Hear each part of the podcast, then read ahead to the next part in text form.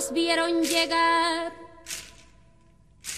Mis hermanos emplumados serán los hombres barbados de la profecía esperada. Se oyó la voz del monarca de que el Dios había llegado y les abrimos la puerta temor lo ignorado. Iban montados en bestias, como demonios del mal, iban con fuego en las manos y cubiertos de metal. Solo el valor de unos cuantos les opuso resistencia y al mirar correr la sangre se llenaron de vergüenza porque los dioses ni comen ni gozan con lo robado y cuando nos dimos cuenta ya todo estaba acabado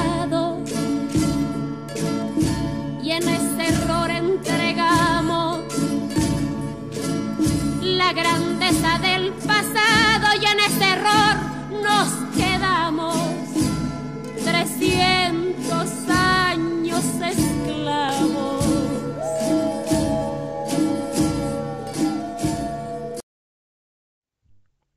Olá, sejam bem-vindos a mais um episódio deste canal.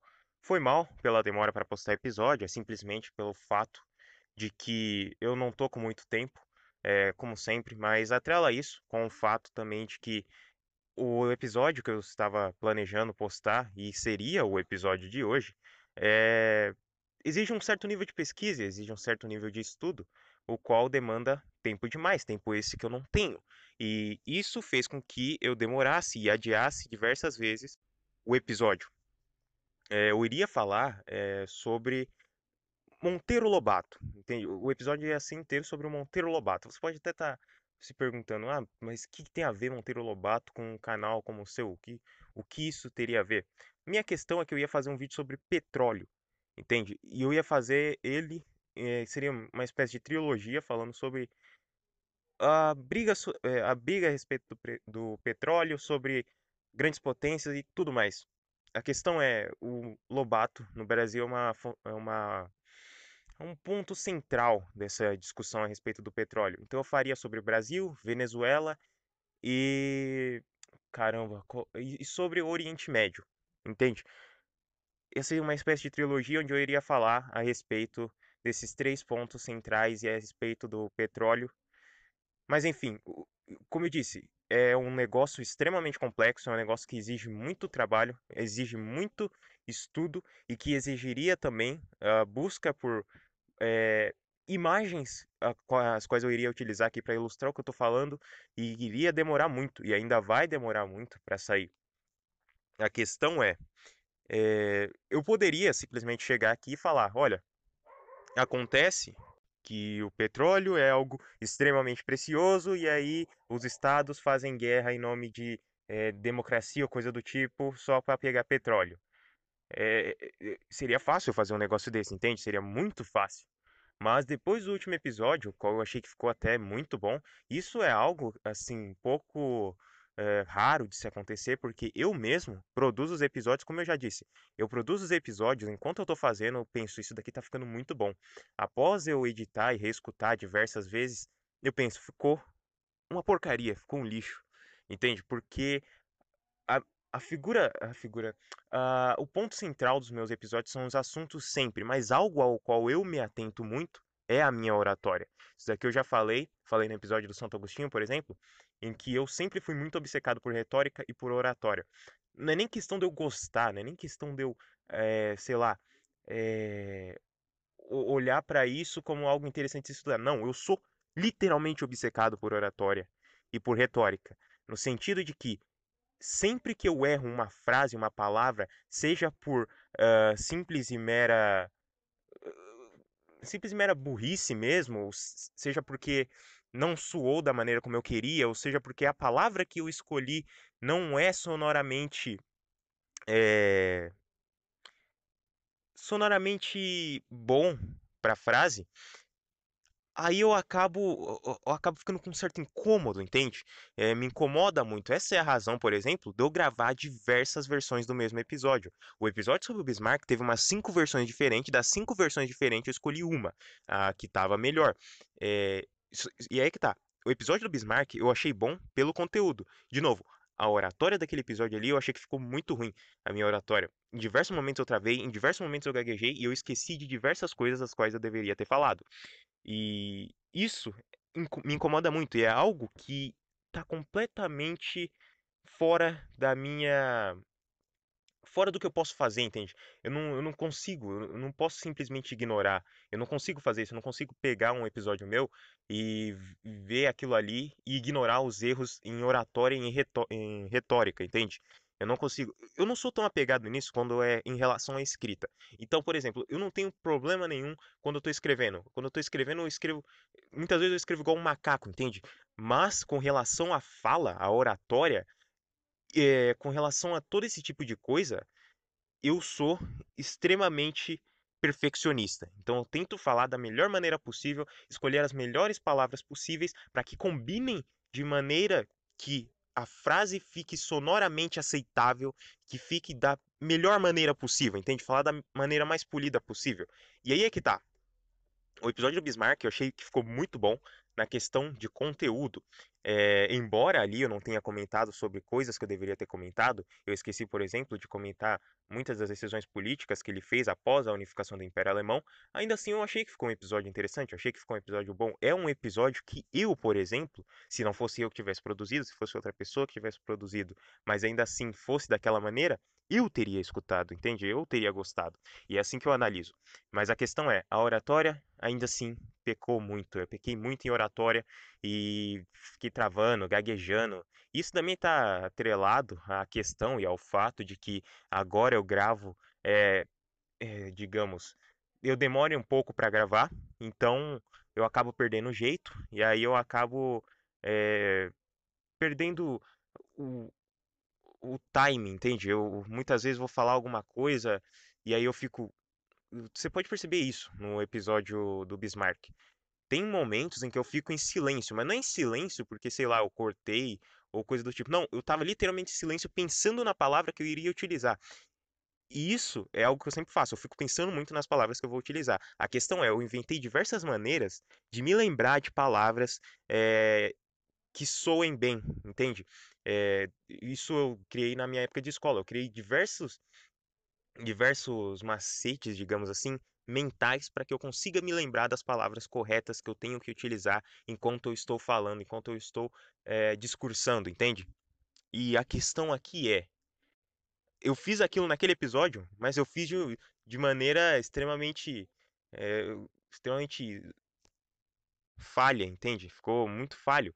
Eu chego lá, vou falar de uma coisa, eu fico, sei lá, uns 20 segundos em silêncio. Não, 20 segundos é demais. Eu fico uns 5 segundos em silêncio, entende? Pensando na palavra que eu vou utilizar. E assim, é algo que me incomoda muito. Pode não incomodar algumas pessoas, mas é algo que me incomoda demais. É algo que me incomoda demais. E quando eu reescuto, eu fico com um incômodo, entende? Eu fico com um certo incômodo. E aí nós chegamos no episódio de hoje. No episódio de hoje, porque esse episódio aqui talvez tenha o maior número de versões possíveis. Entende? Eu creio que tem. Eu, vou, eu olhei aqui. Tem umas sete versões diferentes desse episódio. Essa daqui é a oitava, se eu não me engano. E tem, tem ou seja, oito versões diferentes do mesmo episódio. E aí é que tá. Eu gravei sete ontem. Gravei sete versões ontem. Tudo bem, vocês podem estar pensando, caramba, você perde muito tempo é, olhando, gravando e olhando o que, que você errou e tudo mais. Não é tanto tempo assim, porque, por exemplo, às vezes eu gravo, eu tô contando 7, mas às vezes eu gravo 10 minutos, paro, e aí essa é uma das versões. Eu tenho aqui é, das 7, 3 que tem 5 minutos, uma que tem 10 minutos, outra já tem. É, é, não, outra tem um minuto só, e tem outras duas aqui que são de uma hora. É, eu perdi, é, eu perdi um certo tempinho aí sim, mas a questão é, eu gravei os episódios de ontem e eu já estava editando a versão que eu escolhi, que eu escolhi e achei que era a melhor versão. Mas é de novo, é aquela coisa, é quase como um toque que eu tenho. Eu simplesmente não consigo, não consigo. Eu olhei, assisti aquele episódio, eu vi, eu ouvi na verdade, né? Eu não assisti. Eu ouvi aquele episódio e eu pensei, não dá, eu não vou conseguir postar isso daqui. Não vai me fazer bem postar isso daqui porque eu vou ficar incomodado, porque eu cometi um monte de erros em minhas falas. De qualquer forma, então eu tô gravando esse daqui, oitava versão desse episódio, que eu creio que vai ser a versão definitiva, já que eu já tô aqui com oito minutos de gravação. Tô falando de maneira razoavelmente bem e eu acho que vai dar para entrar no tema de maneira decente. Enfim, é, como eu disse, o episódio era para ser sobre, sobre petróleo, briga sobre, sobre pe, é, petróleo. O problema é o seguinte, eu eu tô com essas ideias de fazer séries, né? Eh, espécies de séries. Então, fiz é, séries sobre países: Polônia, Portugal, Prússia e tudo mais. E eu falei, eu vou fechar essa série de, essa série de países falando sobre a história do Brasil, a história do país onde nós estamos. Seja lá você que se identifique como brasileiro mesmo, nativo, ou você que só acha que nasceu no território do Brasil, mas seus ancestrais são de outro lugar e você tem esse orgulho dos seus ancestrais, tanto faz, é só para você ter uma noção da história da terra onde você nasceu. É algo que eu acho que seria extremamente interessante. E aí eu, de certa forma, iniciei meio que outras séries, porque veja bem, é, a série que eu fiz sobre países, que eu tô fazendo sobre países, eu comecei com Polônia. E eu falei sobre Portugal também. E eu tenho uns três episódios, no mínimo, só falando de ibérico, entende? Então, foi meio que uma série sobre ibéricos. E eu fiz um eu fiz o um episódio da, do nascimento da Prússia, mas que isso meio que se tornou um episódio sobre a história da Alemanha, porque eu comecei ali com uh, o nascimento da Prússia, aí eu fui para o Bismarck, como ele unificou a Alemanha, e eu pretendo encerrar isso fazendo um episódio, que provavelmente vai ser o próximo, sobre a história, uh, sobre a Primeira Guerra Mundial, mais especificamente, a história da Alemanha na Primeira Guerra Mundial. É muito ressaltado e falado da Alemanha na Segunda Guerra, né? Como que os alemães malvados mataram 6 milhões. Mas a Primeira Guerra Mundial, eu creio que é não só uma guerra muito mais interessante de ser estudado que a Segunda Guerra Mundial, como também é algo muito curioso, é um fenômeno muito curioso, porque a Primeira Guerra você não vê tanta propaganda em cima dela, entende? Você não vê tanta propaganda em cima do, dos alemães quando você tem na Segunda Guerra, por motivos bem óbvios. Mas enfim, então eu, eu, vou fazer um episódio sobre Primeira Guerra Mundial que vai, de certa forma, fechar esse episódio, esses episódios aí e vai fazer meio que uma trilogia sobre a Alemanha, de certa forma. Mas enfim, inclusive é bem provável que futuramente eu regrave alguns episódios. Esses episódios, por exemplo, como o do Bismarck, em que eu fico incomodado sobre a minha oratória ter falhado, eu, eu penso em regravar eles futuramente, mas não vai ser agora, né? Daqui a muito tempo eu regravo alguns episódios. Enfim, só para que fique muito mais esclarecido. E se você viu aí o título ou a thumb, você já tem uma noção mais ou menos do que, que eu vou falar. Você não precisa nem ter um conhecimento muito aprofundado de história, apenas você precisa ter um conhecimento mais amplo sobre a história dos povos americanos. Quando digo povos americanos, digo os povos das Américas no geral, entende? Os povos é, nativos das Américas que foram dominados pelos europeus. Enfim, é... e aí, como eu disse, estava pesquisando para falar sobre petróleo e eu vim para esse tema que é sobre os astecas. Não vai ser sobre a história dos astecas, não vai ser sobre, uh, sei lá, necessariamente a história da religião dos astecas, mas é um aspecto religioso e um aspecto da conquista dos espanhóis sobre os astecas e a queda do, do Império Azteca que eu gostaria de comentar. É, e para isso eu tive que pesquisar um pouco, porque a minha, o meu conhecimento geral a respeito dos povos nativo-americanos é bem genérico e é bem básico ele se restringe simplesmente ao saber uh, algumas alguma, alguns tipos de organizações sociais de alguns povos daqui, não só daqui do Brasil, como de outras partes das, Amé de outras partes das Américas, mas também uh, com relação às rivalidades que tinham de, entre determinadas tribos, entende?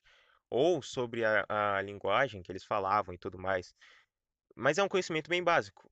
Inclusive, o nome desse canal aqui, ele só ele, ele só tem esse nome, que para muitos até pode soar estranho, por causa do meu conhecimento, eh, digamos, bem básico sobre os indígenas. Já que eu vou, eu só vou falar isso daqui porque eu falei em um episódio anterior, eu falei em um episódio anterior, falei um episódio até que antigo, digamos assim, faz uns bons meses que eu postei esse episódio, em que eu falo da origem do nome desse canal. Só que lá eu não só não expliquei muito bem, como eu também uh, coloquei um vídeo antigo, entende? É um episódio antigo. Então, muita gente que se inscreveu agora não vai ver, não vai saber e vai até achar esquisito por que, que o canal tem esse nome. É um nome bem, é, bem estranho, né? Abaetê 7, entende? Mas assim, é, sendo bem breve, para que a gente adentre logo no tema e que eu não enrole mais, já que vai dar 15 minutos em que eu estou simplesmente devagando a respeito de outros temas, enfim. Eu criei esse nome na época que eu tinha, sei lá, 13, 12 anos, entende? 13, 12 anos. E o que que ocorre? Nessa época aí, foi quando eu tinha já começado a estudar. Eu comecei com 12 anos, aí com 13 anos já estava ali é, extremamente com os meus conhecimentos de política e história, em especial história revisionista, né? Eu era fanático por revisionismo histórico. Nessa época eu falava, inclusive, em me tornar revisionista histórico. O que não, o que não tá é que é o seguinte, é muito difícil de você viver como revisionista histórico. Se você não, não sofrer ameaça e não for morto, e se você não, é, vai depender também do assunto que você vai tocar, mas enfim. De qualquer forma, é, Nessa época eu falava, eu falava em ser revisionista, falava em ser político também, falava em ser um monte de coisa. De qualquer forma, eu então eu tinha essa noção de que eu era o, o, o cara de terceira posição, fascista e tudo mais, e eu fazia um apelo para tudo aquilo que era nacional. Então, para mim, tudo que era nacional era bom. O Império, por exemplo, do Brasil, eu não via nenhum erro no Império. Eu falava, não, o Império é a melhor coisa que, já que nós já tivemos. E assim, se você comparar com o sistema atual, de fato, eu creio que seja melhor, mas não, não que aquilo seja perfeito, como eu enxergava, achava que era um negócio perfeito. E para mim tudo que fosse nacional era perfeito. E aí eu tinha que, eu tinha uma noção também de que tudo que eu tinha que fazer tinha que ser relacionado a nacionalismo e nacionalismo brasileiro em especial. E nessa época eu também, eh, estudando sobre as coisas, eu vi aquela coisa lá do Mussolini, de apelar para Roma, de apelar para esse tipo de coisa, para a ancestralidade deles. Eu pensei, não, eu tenho que apelar para a minha ancestralidade também. Qual que é a minha ancestralidade? Assim, é óbvio que eu não vou falar a minha ancestralidade exata, senão vou me doxar aqui, né? Mas assim, é, minha família, ela boa parte vem de Minas e boa parte vem do interior de Minas Gerais, né? É, infelizmente, eles foram enganados aí pela propaganda de que o, a cidade é o futuro e aí vieram para Sodoma, mais conhecida como Estado de São Paulo. E, e aí o que, que aconteceu? É, eu decidi criar um nome é, para eu usar em conta de jogo, em, em conta de YouTube, esse tipo de coisa que tivesse relacionada a essa minha ancestralidade. Aí eu coloquei lá nome de cidades, de municípios, de, person... de personalidades relacionadas a, Min... a, Minas Gerais. E aí eu encontrei um nome perfeito, porque perfeito para mim na época, né? Porque era o nome de um município, se eu não me engano, de Minas Gerais, que era Abaeté. E esse nome é um nome em tupi se eu não me engano, em Tupi-Guarani, que tinha um significado lá que hoje eu não me lembro. Qualquer dia eu vou pesquisar ainda, porque eu não me lembro qual é o significado exato, mas devia ser algum significado bem genérico, de honra, de força ou alguma coisa do tipo. E aí eu pensei, não, isso daqui é um nome perfeito, né? Vai apelar pro nacionalismo, pra minha ancestralidade e tudo mais. E aí eu pensava também é, que tinha que ter um complemento, algum número, algum tipo de coisa. E aí eu escolhi o número 7 por ser um número que aparece muitas vezes aí na Bíblia. E, isso, e foi só isso. Esse é o motivo do nome do canal. A questão é que eu utilizava como Abaeté 7. E aí eu, quando fui criar esse canal aqui, eu coloquei, eu escrevi errado. E aí eu pensei, não, é melhor eu deixar assim é, errado, como Abaeté, coloquei o acento errado. É melhor deixar assim porque vai ficar sonoramente melhor do que Abaeté. É, enfim, é, é isso. E, essa, esse é o motivo, essa é a razão do nome do canal. Enfim, vamos direto ao assunto, vamos direto ao tema antes que eu perca mais tempo. E é o seguinte, esse episódio aqui é um episódio que vai ser a respeito dos astecas. E como vai ser um episódio que não tem tanto apelo para a história, por exemplo, que é a minha área de estudo de fato, É, então vai ser um episódio provavelmente mais curto que, por exemplo, o episódio do Chanceler de Ferro, do que do Bismarck, do que também uh, a respeito da história da Prússia, entende? Vai ser um episódio mais curto, até porque eu vou abordar um assunto que não dá para você ficar esticando muito, não dá para você ficar falando muito a respeito é, durante muito tempo. Mas enfim, é, o que eu gostaria de falar hoje é sobre a queda do Império Azteca. Mais especificamente, por que os aztecas caíram tão fácil? Porque é o seguinte: você olha durante toda a história da colonização dos povos das Américas e você vê que o Império Azteca é o que provavelmente não deveria ter caído nas mãos dos espanhóis, pelo menos não a primeiro momento. É, dado a grandiosidade do Império Azteca e dado uh, o fato deles terem deles estarem muito superiores aos espanhóis em número de homens, aí você pode imaginar que não, não tinha como os espanhóis derrubarem esse império gigantesco, ainda mais porque eles dominavam diversos outros povos. E aí que nós vamos chegar é, a questão dos outros povos. Eu vou comentar sobre isso mais para frente. Mas o, o, negócio é o seguinte: é, hoje em dia é muito fácil e é até bem difundido no imaginário da população no geral de que para se vencer uma guerra você tem que estar superior ao seu inimigo belicamente e tecnologicamente no geral. E isso é um conceito e uma noção que é criado há muito tempo e que a gente, eh, até nós mesmos, é, nós temos essa noção. O que acontece? Eu não estou dizendo que se você tiver um graveto e o seu inimigo tiver um fuzil, você vai ganhar dele. Entende? Mas o que eu estou dizendo é que não é a garantia de que ele vai ganhar de você. Entende? Porque você vê casos na história inteira em que exércitos que estavam em menor número e que estavam muito inferiores em tecnologia ganham dos caras que estavam com a tecnologia mais avançada e com, e com superioridade bélica, entende? E aí, de novo, não é que você vai ganhar só porque você quer muito ganhar. É óbvio que há um peso na questão da tecnologia, é, na supremacia bélica. É óbvio que há um peso nisso.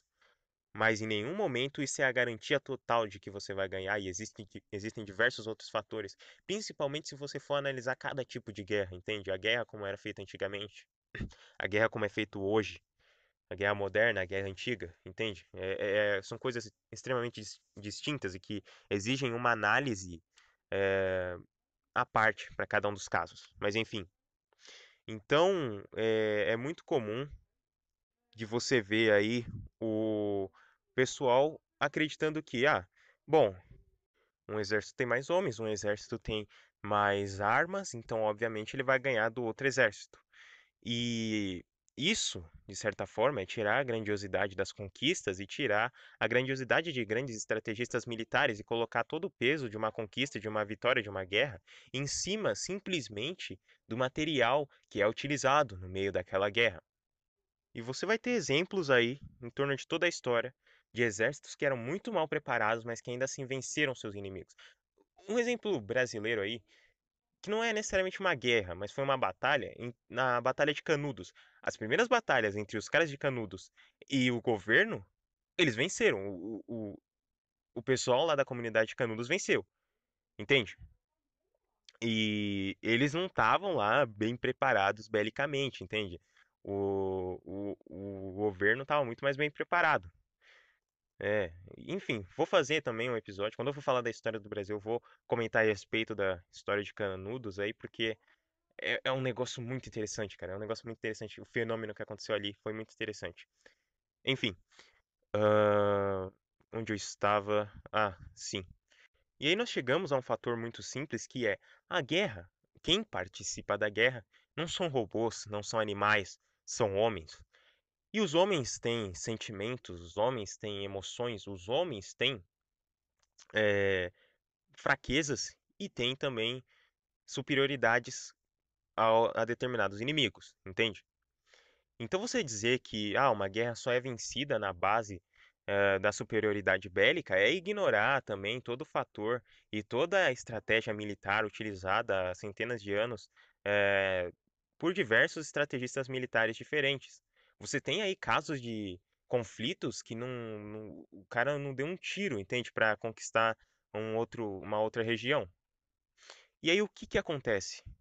A conquista dos povos da América Latina, da América Central e da América do Norte, é sempre dada por o pessoal falando disso, justamente disso. A guerra foi ganhada na base da pólvora. Isso é algo que eu escutei durante a minha vida inteira na escola, por exemplo. Na escola, minha professora de história falava muito disso. Falava que, olha, os europeus só ganharam dos, uh, dos indígenas porque eles tinham pólvora, porque se eles não tivessem pólvora, eles não iriam ganhar.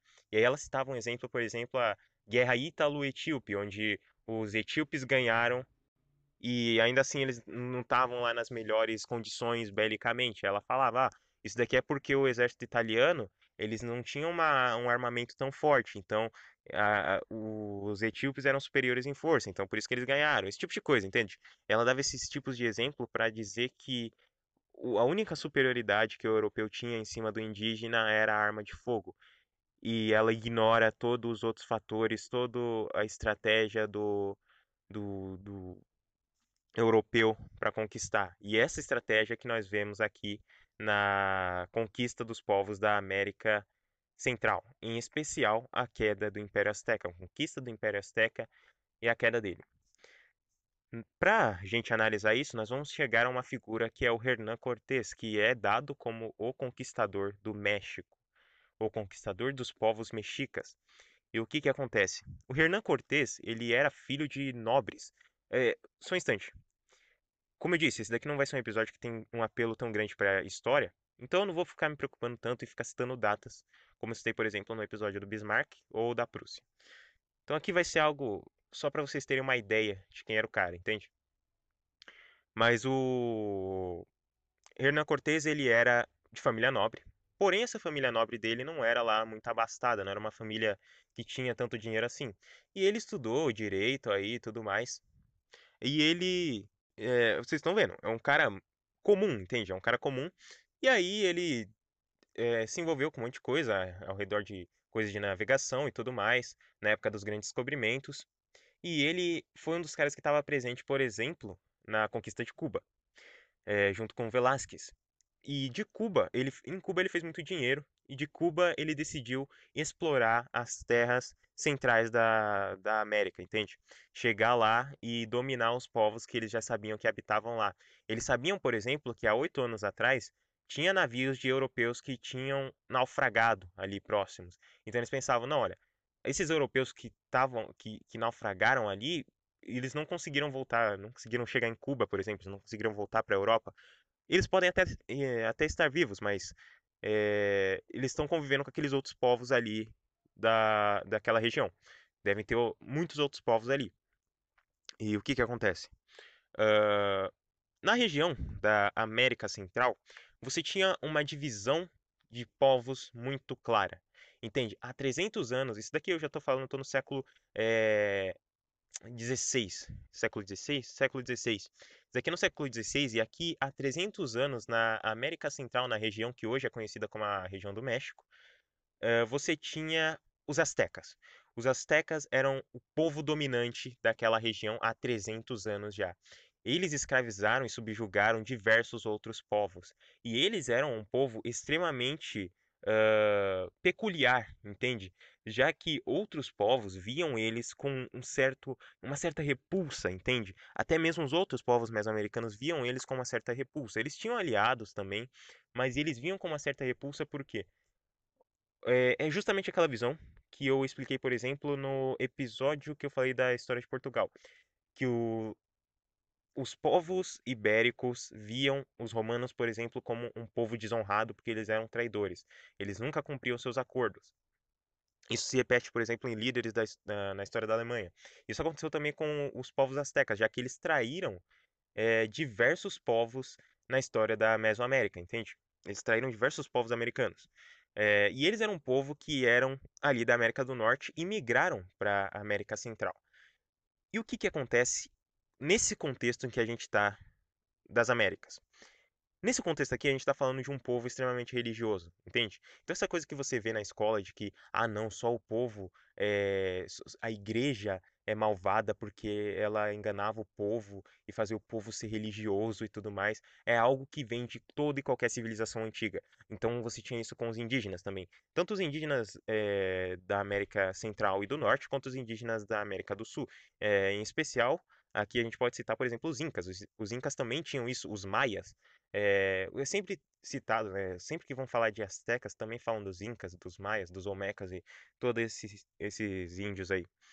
Enfim, é... eles eram povos extremamente religiosos, religiosos. Os astecas também eram. Então os astecas eles tinham uma crença, por exemplo, é, a cidade em que eles estavam na América do Norte era Aztlán.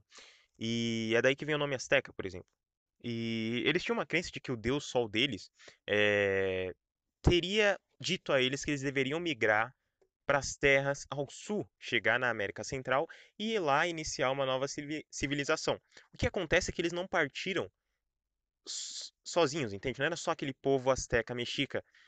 Foram outros povos junto com eles. E esses outros povos foram se instalando é, em outros locais, enquanto os astecas continuavam migrando para América Central. O que acontece é que eles tinham uma crença de que, em, de, em dado momento, o deus sol deles, eu não vou ficar citando aqui o nome dos deuses é, exatamente porque são nomes extremamente complicados de se citar, é, são nomes, digamos, a pronúncia é extremamente complicada, entende? São, é, é uma pronúncia extremamente difícil é, de ser é, pronunciada, é, uma pronúncia extremamente difícil de ser pronunciada, é redundante, enfim. É uma pronúncia extremamente difícil. E se eu ficar citando toda hora, também vai confundir um pouco vocês. Então eu vou sempre citar com essas, é, com esses títulos, entende? Então eu vou falar Deus Sol, Deus dos Ventos, entende? É, e enfim, eles acreditaram que o Deus Sol deles guiou eles para eles irem para as terras do Sul ali, chegarem na América Central.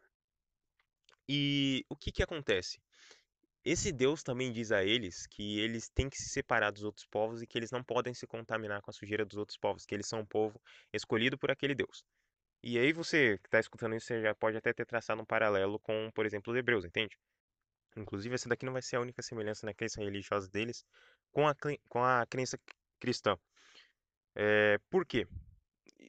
Tudo bem, não vou, não vou falar isso agora, do porquê, mas tem um motivo para isso, entende? E eu vou falar mais para frente Inclusive é um pouco irônico a razão do, de muitas das coisas que se tem sobre eles se assemelharem aos cristãos. Enfim, eles tinham uma crença é, também de que o Deus Sol deles exigia sangue e sacrifício a todo instante. Então é por isso que você vê, por exemplo, que eles faziam muito sacrifício humano. Isso é algo que é sempre retratado quando se fala dos astecas. Não só os astecas, mas os maias e os incas também. Sempre falam eh, dessa, dessa trinca de indígenas, sempre falam da questão do sacrifício humano. E é sempre algo muito difundido. É... E aí você vai ter diversas versões do porquê eles faziam esse sacrifício humano. Tem versões que dizem que, por exemplo, o sacrifício significava que as pessoas que estavam morrendo estavam derramando seu sangue simplesmente para que a luta contra a escuridão, é, contra a destruição do mundo, continuasse. Que os deuses, o Deus Sol Supremo dos, dos astecas pudessem lutar por eles, pudessem lutar para que a civilização deles continuasse a existir. É... E você vai ter outras versões disso, porque não, não há muito consenso com relação aos astecas, entende? Tudo, contra, tudo com relação a eles é controverso, o que vai ser atrelado ao que eu falei do, do motivo deles se assemelharem muito a algumas crenças cristãs na questão religiosa deles, enfim. E o que acontece é que eles chegam em, em, ali na região da América Central e eles já veem diversos povos dominando aquela região.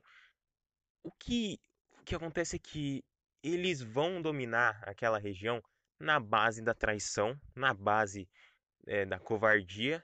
Não, não vai ser a todo momento, mas em, em muitos reinos eles vão se aliar, depois eles vão reinos. Muitos impérios eles vão se aliar, muitas tribos eles vão se aliar e depois eles vão trair simplesmente. Então os os outros povos, em especial aqueles que estavam sendo dominados, eles não tinham uma visão muito boa dos astecas. Ou seja, aí você já pode ter uma ideia da onde, para onde isso daqui vai encaminhar. É, principalmente se você viu a, história, por exemplo, do de Roma conquistando a Gália, você já vai ter uma ideia de para onde isso daqui está caminhando. Enfim, quando o Hernán Cortés e os outros espanhóis chegam aqui na aqui eles chegam na América Central, eles veem que ali já tem umas civilizações um pouco mais avançadas, entende? Não é aquilo que, por exemplo, tudo bem, aqui no Brasil você tem também indígenas que tinham já cidades e tinham todo um sistema organizacional um pouco mais avançado, mas a questão dos astecas é que, por exemplo, é, alguns espanhóis dizem, é, é, retratam em suas cartas que a cidade dos astecas era mais desenvolvida que algumas cidades europeias, entende? Mais desenvolvidas assim. É óbvio que não é mais desenvolvida em questão tecnológica, né, cara? Mas mais desenvolvidas em algumas questões sociais. Inclusive, pesquisando sobre esse episódio aqui, eu encontrei. Não ironicamente, as pessoas acreditam que a, o motivo principal do Império Azteca ter caído foi a luta de classes. Enfim, depois vão falar que não, não tem, não, não tem doutrina, não, em faculdade, enfim. Eu, eu encontrei uns 15 PDF diferentes que falam, não, o Império Azteca já estava decadente porque você tinha muita desigualdade social e você tinha luta de classes. É, com certeza, cara. Luta de classes é explicação para tudo. Enfim. É... Então, quando eles chegam aqui, eles já veem que essas civilizações, civilizações estão um pouco mais avançadas. Mas eles veem que não se compara com eles. Pelo menos não na parte bélica e tecnológica. Entende? Então, enquanto eles estavam lá, os índios estavam com lança de obsidiana, o, espanhol estava com um fuzil, entende? Ele estava com, com pólvora, entende? E você vai ter fontes que dizem que, por exemplo, uh, nessa questão aqui, a pólvora tinha um problema porque a, a pólvora dele estava meio escassa. E, e sim, a pólvora na questão da conquista dos astecas foi o que menos importou. Porque vocês vão ver agora que os astecas são, foram muito macacos. Foram muito, não foram nem macacos, eles foram muito inocentes mesmo. Mas enfim. É, o Hernan Cortés, ele, eles passam pelo Império Maia, destroem o Império Maia. E eles derrubam o Império Maia, matam um monte de gente, só que eles pegam algumas mulheres para eles, entende? E eles e o Hernan Cortés, como forma aí de, digamos, agradecer aos membros de sua tripulação, ele é, deixa, permite com que eles se casem aí com essas recém-convertidas agora ao catolicismo, essas novas indígenas aí convertidas ao catolicismo. Uma dessas mulheres é a Malinche, eu coloquei aí um, uma música no início que se chama Maldição de Malinche. Por que, que se chama Maldição de Malinche? Malinche era uma indígena maia, se eu não me engano, a qual uh, foi crucial para a queda dos astecas. Por quê? Porque ela foi uma traidora do povo asteca. Hoje, é, era muito comum até pouco tempo atrás, por exemplo, no México, você ouvia expressões que remetessem a Malinche como uma pessoa ruim, porque ela é a traidora do povo não é nem do povo asteca, mas ela era traidora dos povos nativos da América Central. Ela entregou esses povos de bandeja para os espanhóis. Entende? Muitas das coisas que eles fizeram só foi possível graças a ela. É, o, o, cara aí que é migtal, o cara que ah, fala que mulher é degeneração e que mulher é capivara, é, capivara hipergâmica, nessa questão você tem razão, cara, porque realmente é, os astecas se ferraram muito por causa dessa mulher. Outra coisa. Outra coisa aí, ó. Tava pesquisando para fazer esse episódio e, de novo, falam é, todo todo PDF não, né? Mas uns, uns seis PDF diferentes, cara. Falando que Malint, na verdade, não foi uma traidora. Ela foi uma, uma figura que representa a mulher negra oprimida, a mulher indígena oprimida pelos espanhóis. Ai, cara, é, é, é o fim do mundo mesmo. Enfim, é, essa mulher, Malint, ela ficou é, incumbida aí de analisar é, a situação e explicar tudo para os espanhóis o que fosse necessário. Eles já tinham com eles um intérprete, um frei, que já sabia um pouco da língua nativa. Então ele ensinou para Malinte o espanhol e aí ele, ela poderia não só traduzir para eles a linguagem dos povos nativos de lá, como ela também poderia explicar para os espanhóis determinadas crenças e superstições que os povos nativos tinham, entende? É, e muitas das coisas que eles conseguiram fazer é graças a ela. Teve uma situação, por exemplo, em que o Cortez só ficou sabendo de uma emboscada que eles iam sofrer graças a ela. É, tem até um texto que o Cortez mandava muitas cartas para o rei Carlos V da Espanha. E ele mandava muitas cartas falando da situação dele, do que, do que ele estava passando lá. E você tem uma das cartas em que ele fala sobre a Malinte, que ele fala que, graças a ela, ele conseguiu saber de uma emboscada. Vou até pegar aqui uh, o texto. Então, isso daqui é uma fala do Cortês, é, numa das cartas em que ele via para o rei Carlos II, rei Carlos V, em que ele diz o seguinte: uma índia que trazia comigo, como intérprete, soube, por outra nativa, que eles haviam retirado todas as mulheres e crianças da cidade, e que pretendiam matar a todos nós. Isso daqui é no contexto. Eu não me lembro qual a cidade exata, mas eles fariam uma emboscada para o Hernan Cortés e ele só ficou sabendo disso graças a Malinte. Então, continuando. É...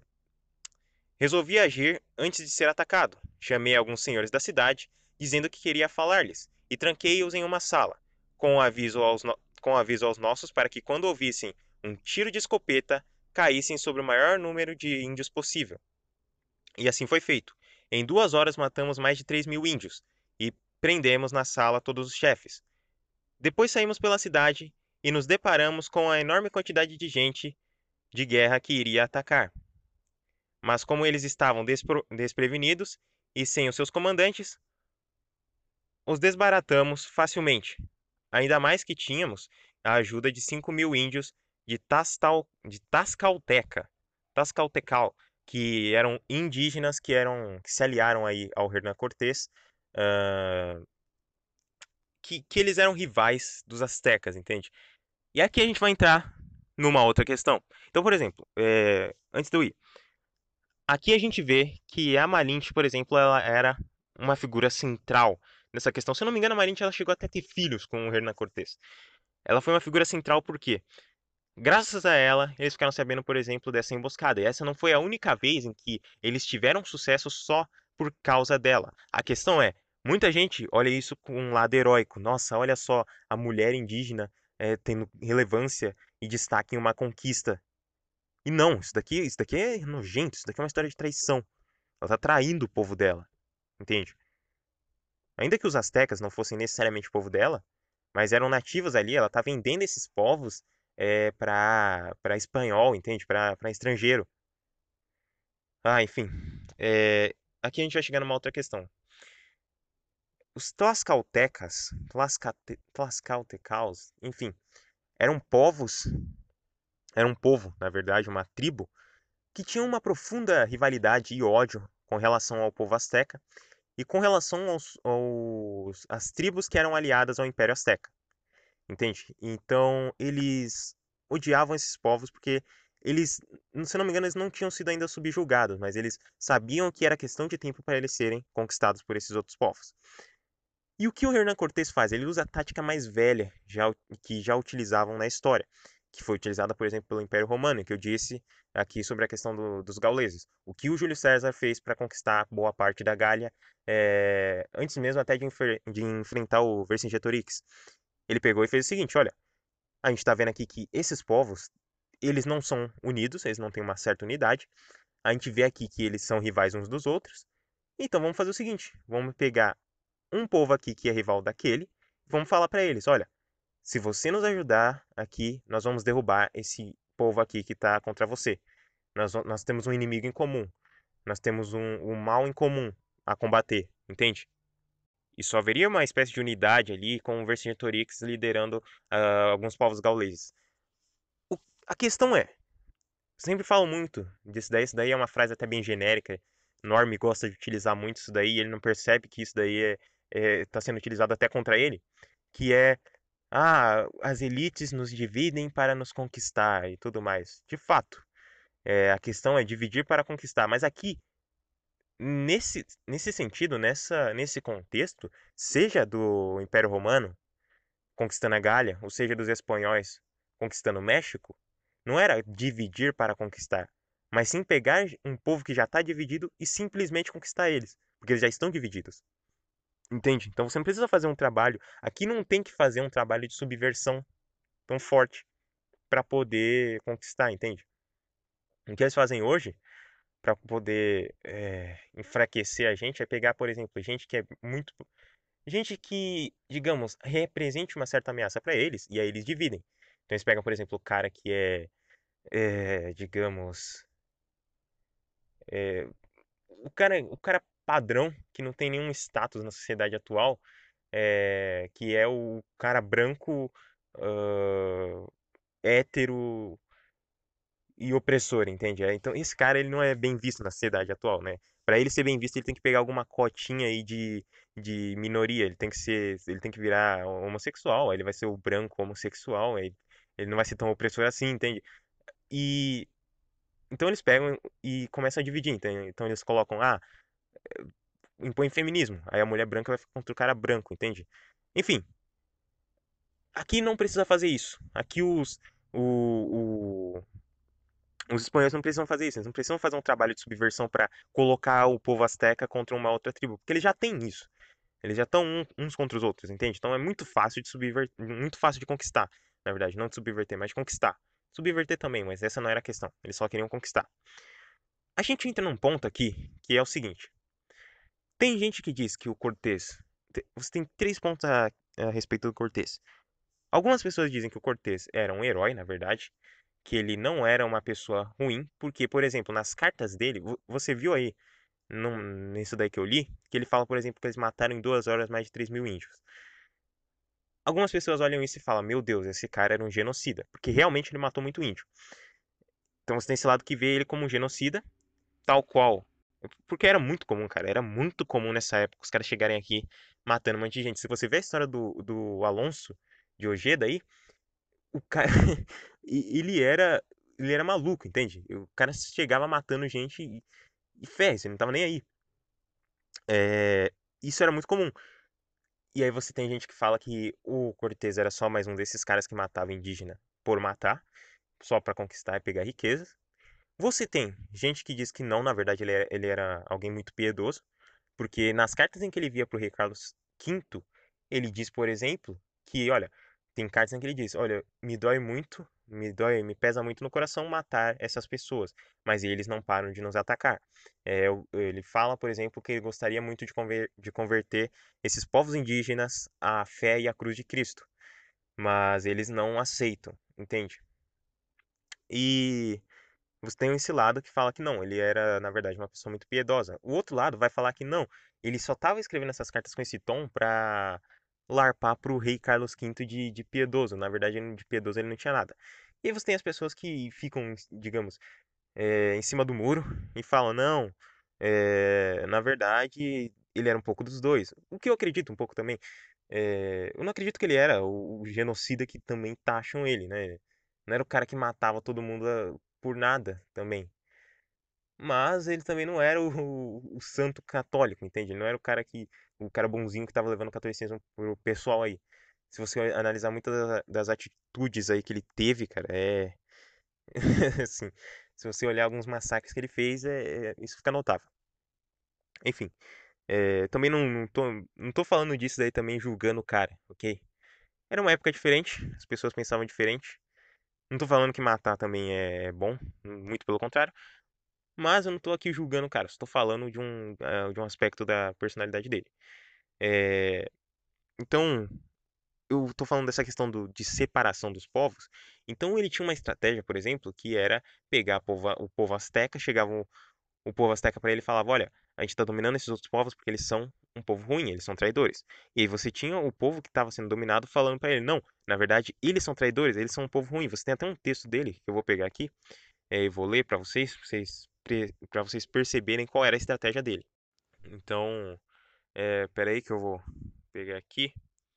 Então aqui, ó, é um, um texto dele, de novo, uma, um trecho de uma carta dele para o rei Carlos V, em que ele explica uma das estratégias dele para conquistar o povo da Mesoamérica ali da América Central. Em que ele diz o seguinte: é, Naquele acampamento do campo vieram a mim seis senhores de Montezuma. Montezuma era o Montezuma II, imperador azteca. Então ele diz: é, Vieram a mim seis senhores de Montezuma, com até duzentos homens, para me dizer que este queria ser vassalo de Vossa Alteza, e que eu determinasse o tributo que a cada ano ele daria em ouro, prata, pedras, escravos e roupas de algodão, é, desde que eu não entrasse em suas terras, porque elas eram estéreis e desprovidas de mantimentos. Estes emissários de Montezuma permaneceram comigo, inclusive durante as nossas batalhas, as batalhas que travamos. É, os, os moradores da província vinham me dizer que não havia de confiar neles, porque eles eram traidores e haviam subjugados todas daquela terra. Por outro lado, os de Montezuma me avisavam que não, que não devia confiar nos da província, porque estes sim eram traidores. Eu simplesmente fazia de conta que confiava em quem vinha me falar e usava a discórdia para subjugá-los ainda mais. Ou seja, mais uma estratégia que o cara utilizou. Isso mostra, por exemplo, que a guerra não é vencida apenas na base da bala, não é vencida apenas na base bélica, na base da superioridade bélica, da supremacia bélica. Isso é importante, mas é muito mais importante a análise que você faz do, do seu campo de batalha, a análise que você faz do, da questão social é, que você está inserido. Então ele analisa, por exemplo, que esses povos estavam em conflito, que um povo era rival do outro, e aí ele utiliza disso para atacar esses outros povos e conquistar eles, entende? É uma questão. É, é extremamente inteligente. É, é, óbvio que isso daqui é extremamente inteligente. É, mas, de novo, e aqui que a gente vai chegar em uma outra questão. Quem era o Hernan Cortés? Ele era o europeu médio. Tudo, tudo bem, não era o europeu médio porque ele era de família rica. Mas ele era um, um, europeu qualquer, entende? Ele não era o cara mais inteligente do mundo, entende? Não era. Não era se, se ele tivesse lá na Espanha, não iam considerar ele o cara mais inteligente do mundo. E aqui a gente vai entrar numa outra questão que também é muito ignorada. Essa questão que é muito ignorada, a gente sabe o motivo. Eu não vou citar aqui o motivo, mas a gente sabe o motivo que isso daqui é um pouco politicamente incorreto de se dizer. É, imaginemos aí, meu caro ouvinte, que você é um europeu nessa época. E você não é um europeu lá muito inteligente, entende? Você, você é, é visto com maus olhos pela sociedade porque, digamos, você é filho de, de sei lá, comerciantes. Mas você também não leva muito jeito para os negócios. Você é muito, muito é, digamos, muito fraco para isso, entende? você não leva jeito para os negócios, você não tem um, um, sucesso na vida, e digamos que você já está, sei lá, com uns 20 anos, e com 20 anos você nunca teve nenhuma realização pessoal muito grande, você não está lá é, muito bem, e todo mundo te vê com maus olhos, digamos. É, atrele isso com o fato de que você não tem lá uma inteligência muito elevada, é, atrele isso também com o fato de, sei lá, você não é casado, entende? Então, se imagine como um fracassado europeu nessa época. Então, a única coisa que você ver de bom é ir, sei lá, é, explorar o novo mundo. Ir numa frota com um monte de navio para explorar o novo mundo. É, chegando lá, imaginemos que, sei lá, é, vocês estão chegando perto da costa e do nada alguma coisa acontece e os barcos afundam. E só você fica vivo, você consegue chegar à costa. Chegando lá, os povos nativos de lá, dizemos que você chegou no Brasil. Os povos nativos daqui chegam em você e por algum motivo te deixem vivo. A questão é, você que era um fracassado na Europa, você que era ninguém na Europa, aqui você vai ser um rei, aqui você vai ser um deus. Porque a questão é, o europeu médio, cara, isso daqui é bem óbvio. O europeu médio é muito mais inteligente que o indígena não estou dizendo isso daqui com uma questão pejorativa, é só um fato, é um fato que você pode atestar. O desenvolvimento tecnológico, você olha, olha, por exemplo, desenvolvimento cultural. O europeu médio é muito mais inteligente. Então, por mais que na sua terra lá, se você tivesse, sei lá, se fosse da Itália, se você não fosse bem visto lá na Itália, se você fosse visto como um fracassado, aqui você ia ser um rei, você ia ser um deus. Entende? Porque Aqui você ensina eles a construir, sei lá, canoa, a construir barco, entende? Você ensinar eles a, a fazer um monte de coisa que eles não sabiam, entende? Coisa que eles não têm inteligência suficiente para fazer. É, e isso iria te iria levar ao seu status, entende? Então, enquanto o europeu médio lá na Europa era só um cara normal, aqui ele vira um deus, entende? Porque aqui os povos daqui não eram lá, digamos, não eram muito avançados em QI, entende? Enfim, enfim, é, vou parar de falar disso porque senão o YouTube vai, vai destruir o meu canal. Então, esse é um outro fator. O fator da inteligência do, do povo que está tentando dominar. O povo, o povo dominado era muito mais fraco intelectualmente. E o povo estava dominando era muito mais forte. Esse é um dos fatores importantes também para se vencer uma batalha, para se vencer uma guerra. Para se vencer essa, essa conquista, entende? Era algo que eles utilizavam muito, era a inteligência. Então não adianta também você ter, ah, você tem um melhor exército do mundo com a melhor, melhor exército não, mas as melhores armas do mundo, é uma questão bélica muito mais elevada, mas você ter pessoas que não são lá muito inteligentes do seu lado, entende? É, isso acontece muito hoje, né? Isso acontece muito hoje. Você vê, por exemplo, que em questão tecnológica a gente está muito mais avançado do que povos antigamente, mas você olha o, o norme aí, você olha o cara médio, principalmente se você olha no Brasil, cara. Tá bom, não é só o Brasil. Você olha o cara, o pessoal médio aí, é tudo gente assim, extremamente fraca da cabeça, entende? É, é, é zoado demais. Enfim, então, digamos, você não pode chegar e falar que era só superioridade bélica. Também tinha essa questão. Você tinha a questão de que eles utilizaram da separação daqueles povos para subver... para conquistar. Eles utilizaram da própria inteligência deles, que era muito superior àqueles povos. O que acontece também é um fator interessante na questão religiosa. E é aqui que a gente vai chegar naquele ponto que eu estava falando de que a semelhança em cristianismo e em religião asteca, não que eles fossem a mesma coisa. Mas, por exemplo, aqui a gente vai chegar numa questão que é: a gente não pode confiar muito em coisas que são ditas sobre os astecas em questão em âmbito cultural e religioso. Por quê? Muitas das coisas que foram que a gente tem sobre eles foram escritas pelos espanhóis. Ou seja, é aquela lógica, aquela questão que você tem também com os romanos e com os celtas. É... Os celtas, muita coisa que a gente tem deles é dos romanos, entende? E, e o que os romanos achavam dos celtas? não era coisa lá muito boa. Então o que eles vão escrever não é coisa boa também, dos celtas, entende? Outra curiosidade é, de, de esquerdista aí. Enquanto eu estava pesquisando para isso daqui, a frase que eu mais, que eu mais ouvi, né, é o seguinte: nós não podemos confiar no que é escrito aqui sobre os, os astecas, porque foi escrito pelos espanhóis. E, e tinha literalmente essa frase, cara. Eu vi essa frase muitas vezes. Nós não podemos confiar porque a história é escrita pelos vencedores. Cara, como o cara não percebe o que, ele tá falando, entende? A história é escrita pelos vencedores. Engraçado que só serve para quando o vencedor é visto como o opressor, entende? Então, como os espanhóis europeus malvados eram os opressores, então aqui é, vale essa frase. Agora, quando é um outro povinho aí que tá dominando, você fala que eles reescreveram a história e tudo mais, aí você é louco, você é um lunático, um cara que tá fazendo teoria da conspiração. Enfim, é, continuando aqui. É, então você tinha essa questão que, por exemplo, você tinha teólogos que argumentavam que os astecas estavam olhando para a mesma religião que os católicos. Os católicos estavam olhando para a mesma religião que os astecas, só que sob um ponto de vista diferente.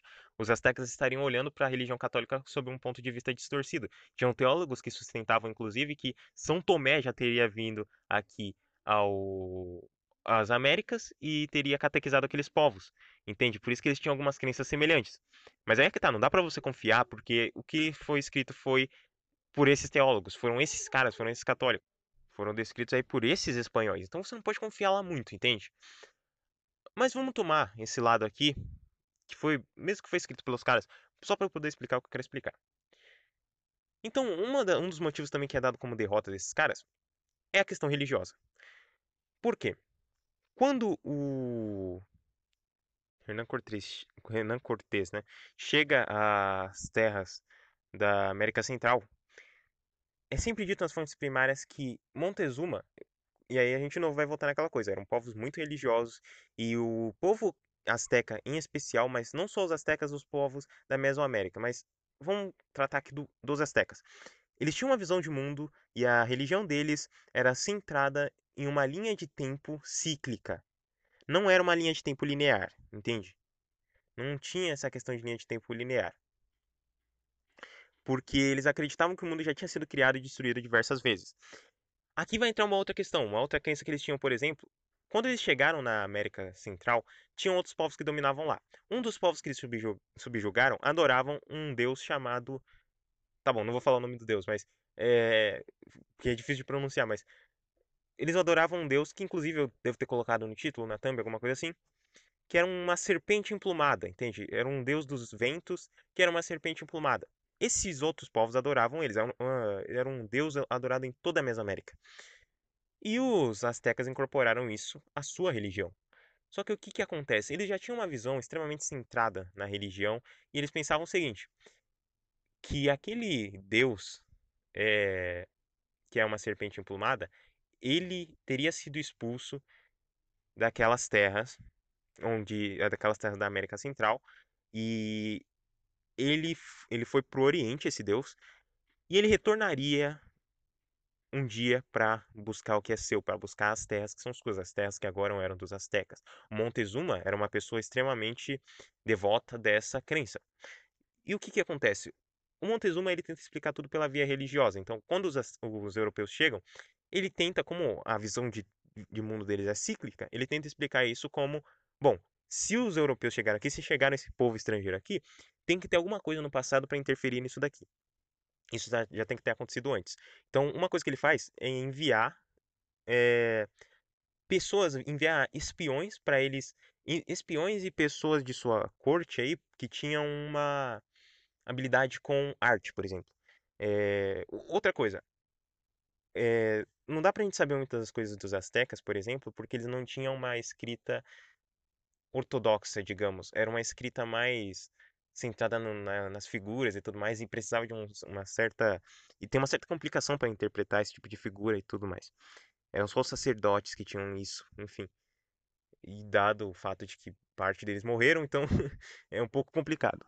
É, é um pouco complicado de você confiar algumas fontes que dizem a tradução disso. Então, assim, Montezuma ele enviava para ele enviou para para a costa, por exemplo, é, diversos artistas de sua corte para que eles pudessem fazer figuras relacionadas àquelas pessoas e pudessem é, expressar, mostrar, sei lá, ele enviava um cara que era pintor para ele pintar lá o Hernan Cortés, para ele ver como que era o Hernan Cortés, para ele ver se, tinha, se, se isso batia com as profecias dos astecas. Então, quando ele vê o Hernan Cortés, ele vê que são pessoas extremamente diferentes deles. E aqui isso vai voltar numa coisa que eu falei no episódio, por exemplo, das grandes navegações, que é o seguinte, cara. Imagine o. Imagine. Eu, eu ia ser um pouco redundante agora, mas. Qual que era a mente? Qual que era? Imagine o, a mente, o imaginário do cara da época. Do indígena da época. Porque qual era o imaginário do. Qual era a mente do europeu? O europeu já estava acostumado a ter contato com outros povos, entende? Então o europeu tinha contato com africano, tinha contato com cara, com árabe, com judeu, com tudo bem que judeu não, não tem muita diferença assim na, na aparência de europeu, alguns, né? Ou tem, hum, não, é, na verdade tem sim. judeu, é, sei lá, japonês, chinês, mongol, esses, esses tipos de povos, entende? Povos que eram diferentes dos europeus povos que eram diferentes em fenótipo, eram diferentes em cultura, eram diferentes em diversas outras, é, em diversas outras ópticas. O que acontece é que esses povos que estão aqui nas Américas, eles estão isolados. Eles nunca viram um europeu, eles nunca viram um africano, eles nunca viram. Não, africano na verdade eles já poderiam ter visto porque tiveram africanos que migraram para cá. Mas é, eles nunca viram, por exemplo, eh, um, um asiático, entende? E o que, que acontece? Eles estão isolados aqui há muito tempo. Imagine qual que é o choque de você ver alguém completamente diferente de você chegando e alguém não só completamente diferente de você em aparência, mas cultura também. E isso tudo atrelado ao desenvolvimento tecnológico.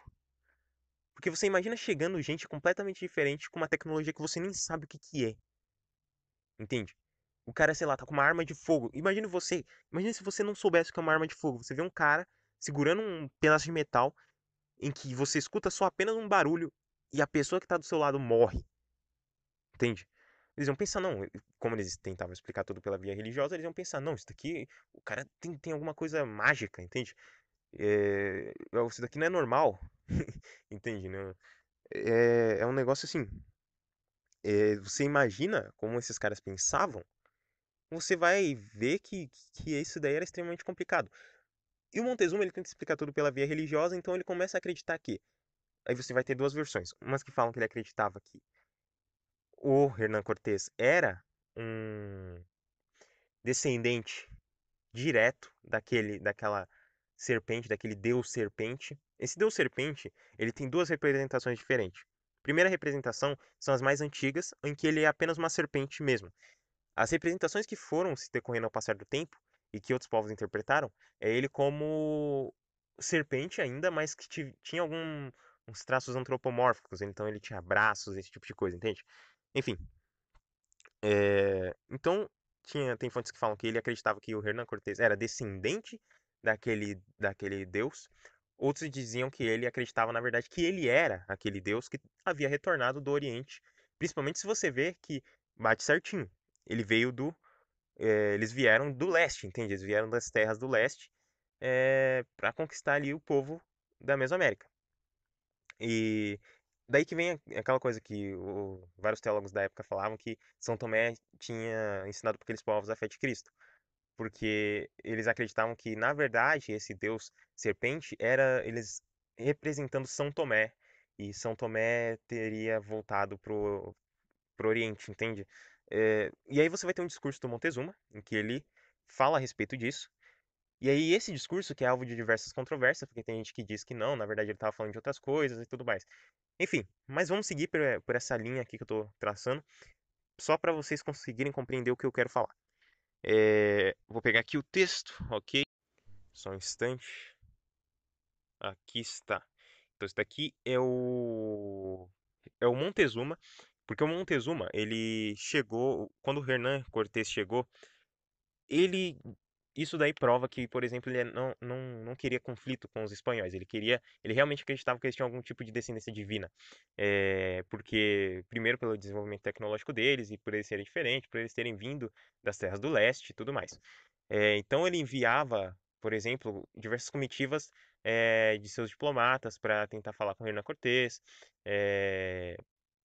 Enviava presentes para os espanhóis e um, de, um dos discursos que ele faz quando Hernán Cortés chega na cidade dos mexicas é, é, é esse daqui, que ele fala o seguinte: é, muitos dias há que, pelas escrituras que temos de nossos antepassados, tomamos conhecimento que nem eu e todos que nessa terra habitamos somos naturais dela, senão que somos estrangeiros, vindos a ela de partes muito estranhas, e soubemos que nossa geração foi trazida a essa parte por um senhor, de quem todos eram vassalos, o qual voltou à sua terra, e sempre soubemos que dele descendessem haveriam de vir subjugar a essa terra e a nós, como seus vassalos, e de acordo com a parte que vós dizeis que vens, é a de onde nasce o sol.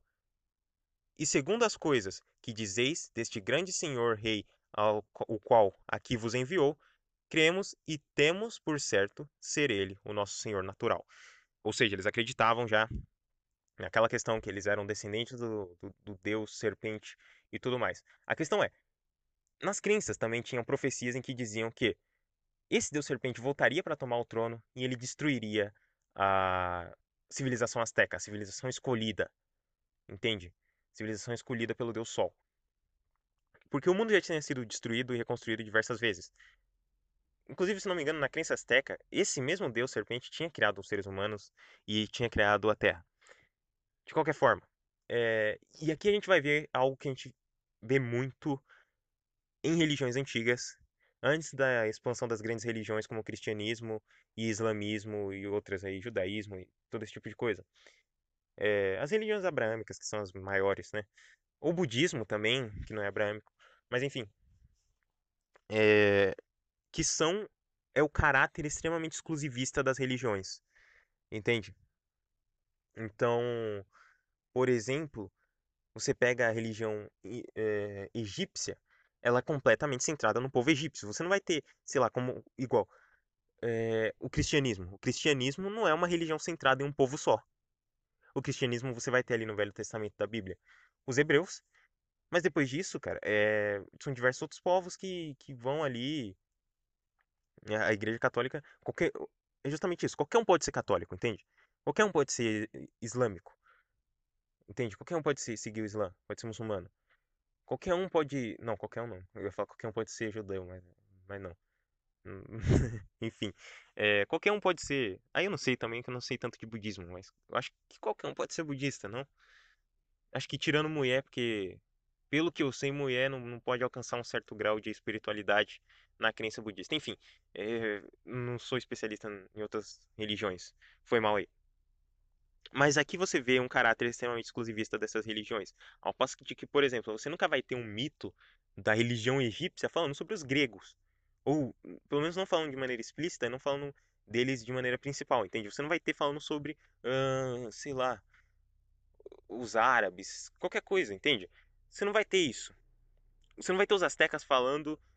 Tudo bem, eles falavam de outros povos em outras religiões, mas era sempre de um caráter extremamente exclusivista. Então você ia ter também essa questão de que nós somos o povo escolhido por tal Deus.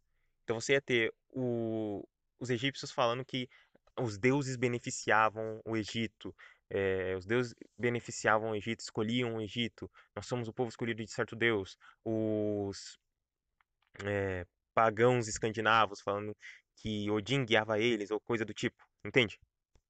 E isso daí é um caráter extremamente exclusivista que você vê em diversas outras religiões é, que não são tão grandes hoje em dia, né? É, são as religiões mais antigas desses povos.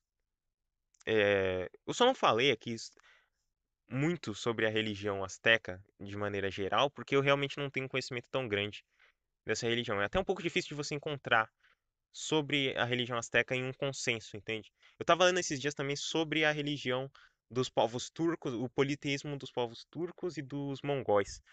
E você também não encontra muita, muito sobre a religião deles. Mas enfim, é, de qualquer forma, uh, onde é que eu estava? Enfim. Então você vai ter essa questão aí que ele acreditava que ele era um descendente dos, dos deuses e ele não queria ter conflito. Então ele, ele meio que entregou eh, o Império Azteca, entende? Ele se deixou ser capturado, por exemplo. Montezuma se deixou ser capturado justamente para evitar conflito. Ele queria evitar que a profecia fosse cumprida. E de certa forma até que foi cumprida, né? Eles foram destruídos. O Império Azteca caiu. Você vai ter duas versões para como Montezuma morre, por exemplo. É, tem uma versão que diz que ele foi morto pelos próprios espanhóis, tem outra versão que dizem que, certo, em dado conflito que os espanhóis estavam tendo com a cidade dos mexicas, em que eles estavam se revoltando, porque quando ele é capturado, os mexicas deixam de considerar ele como o imperador deles, deixam de considerar ele como imperador azteca e começam a considerar, acho que, o sobrinho dele. E você vai ter a versão que diz que ele subiu no teto, os espanhóis permitiram que ele subisse no telhado de um, de um local lá para tentar apaziguar a situação, para tentar discursar pro povo dele ali para eles pararem. Ele tomou uma pedrada na cabeça e três dias depois ele morreu. Essa é uma das versões. Enfim. Uh... Então você tem isso, cara. Você tem isso. E aí tem outra coisa.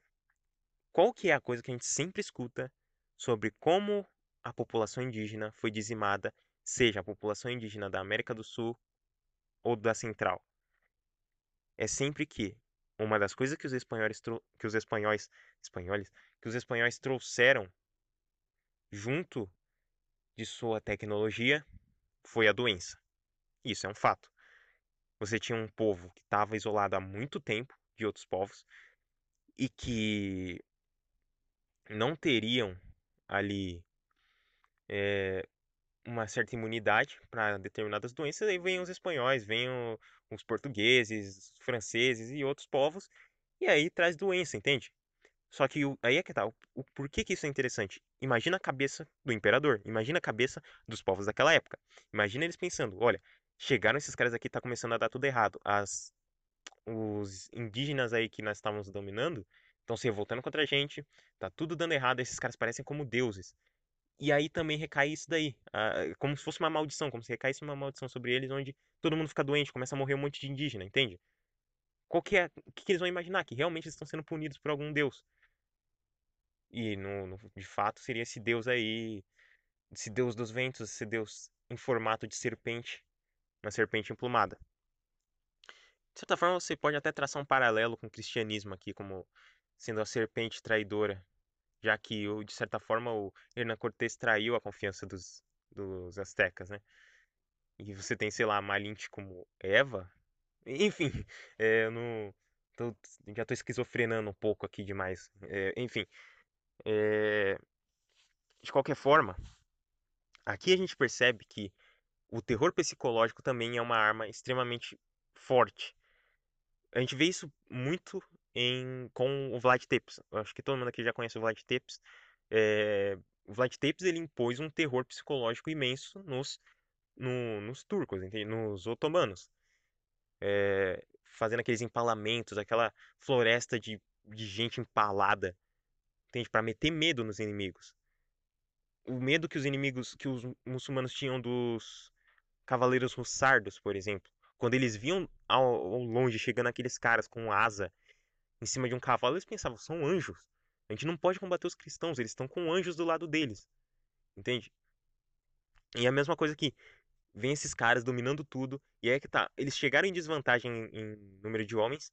Porque tinham pouquíssimos espanhóis contra um monte de indígena. Só que fazendo essa, essa, essa espécie de estratégia aí de colocar um povo contra o outro e tudo mais, fica muito fácil para eles de recrutar novas pessoas.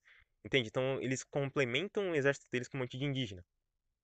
Inclusive, algo que é muito relatado pelo próprio Cortés é como ele fica impressionado com a crueldade daqueles povos, porque nos dias de hoje é muito comum você ver gente falando que ah, a história do país, a história dos países das Américas foram horríveis porque foram construídos em cima de derramamento de sangue de indígena e de tortura de indígena e tudo mais. Só que quem tinha a parte mais sádica da coisa, tudo bem, tinha europeu que também era, mas muitos também eram indígenas. Indígenas que se aliavam aos aos europeus e eles tinham um ódio tão grande por algum povo rival deles que eles derramavam tudo aquele ódio em crueldade, eles eram sádicos mesmo. É, o Hernán Cortés fala disso. Em uma das cartas dele, ele diz que ele fica impressionado com como aquele povo é selvagem, que, que eles estão matando gente que é de certa forma próximo a eles é, de maneira extremamente brutal, entende? Coisa que nem mesmo alguns espanhóis fariam. E, e assim, é, é algo. Você vê, né, cara? Como que você vai falar com. Ah, não, não, não, eu não vou falar. Eu ia falar. Eu ia falar como você vê que um. Vê um povo desse como civilizado, mas. Como você vê um povo desse como civilizado, entende? É. é, é os, os europeus civilizaram eles, entende?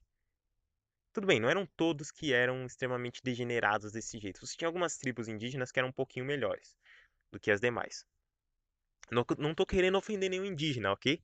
Se tiver algum indígena aí me assistindo, me escutando aí, é...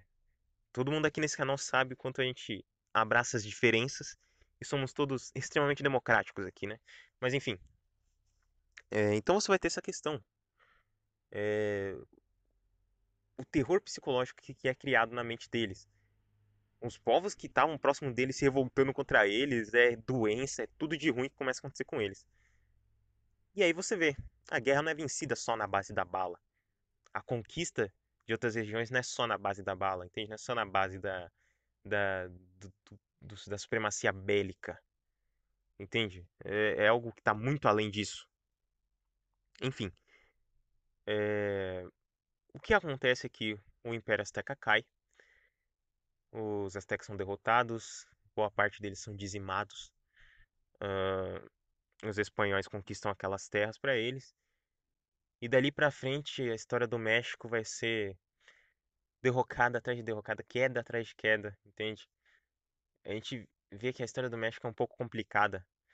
É sempre, cara, é, é quase como. Tá bom, não, não, não vou fazer um comparativo direto. Mas, por exemplo, você pode analisar a China. A China, a história da China inteira é desgraça atrás de desgraça, entende? Não tem coisa boa na China. É, e você vai ter também isso daqui com o México, entende? Não é no nível da China, mas o México é um pouco complicado. Enfim, é América Latina, né? A América Latina é sempre alvo de, de degeneração. Até porque a América Latina, os países da América Latina e da América Central e também da América do Norte foram todos fundados na época já da degeneração. Então, já foram fundados. O Brasil, por exemplo, já foi fundado na época que já estava tudo degenerado, entende?